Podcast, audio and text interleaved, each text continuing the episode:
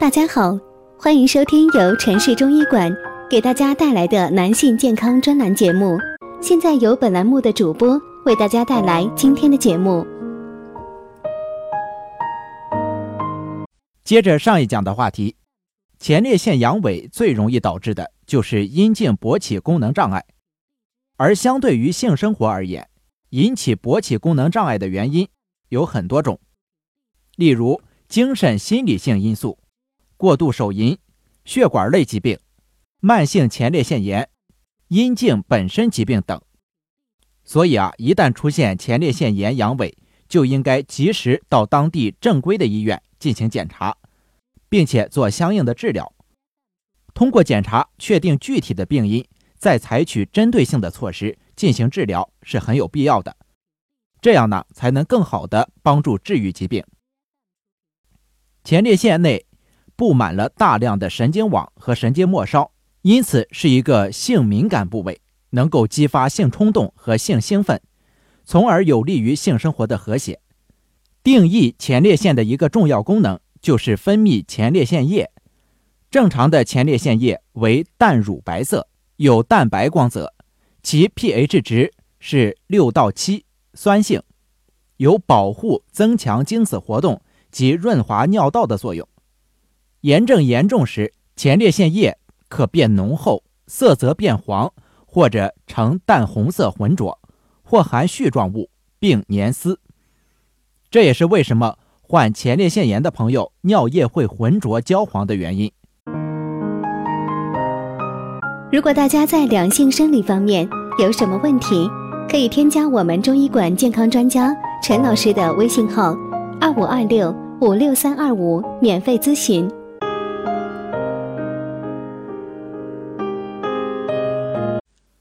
很多前列腺炎患者生病后首选的不是我们中医，是医院的西医。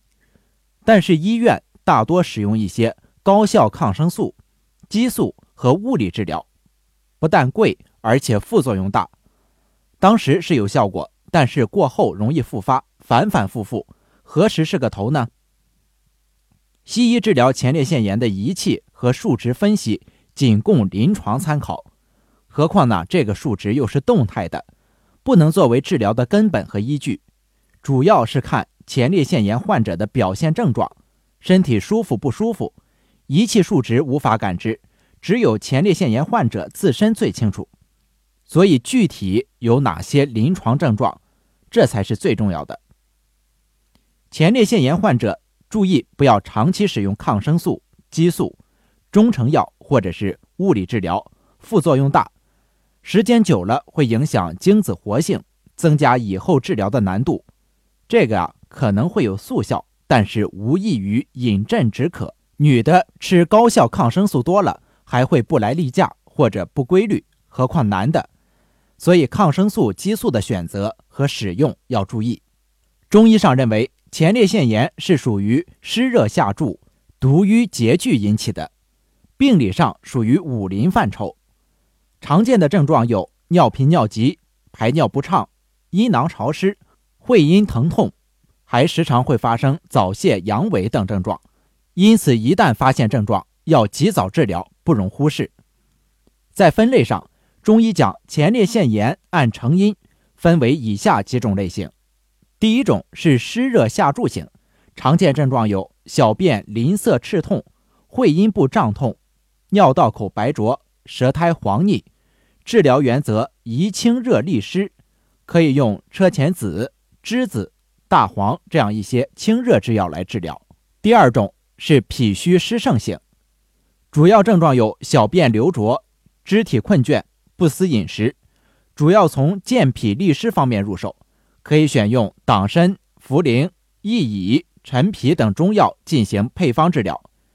第三种是气滞血患型，小便色滞。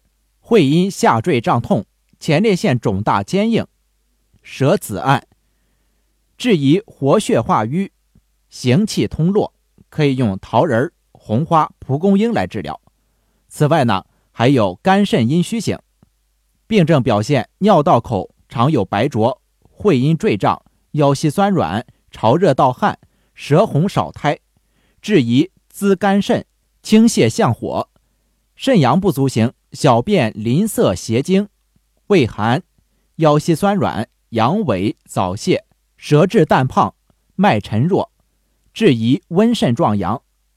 针对以上五种不同的类型，患者朋友可以根据自身的情况来分析和寻求相应的解答。中医作为我国传统医学的瑰宝之一，在治疗前列腺炎方面确实能够让患者安心。同时呢，这也需要患者积极配合，按时按量的服药，以及保持生活的规律健康。在治疗过程中，要保持良好的心态与开放的视野，才能够积极面对，安心养病。这对身体的恢复也是很有好处的。好的，今天这一讲呢，就先讲到这里，咱们下一讲继续。感谢您的收听，谢谢大家。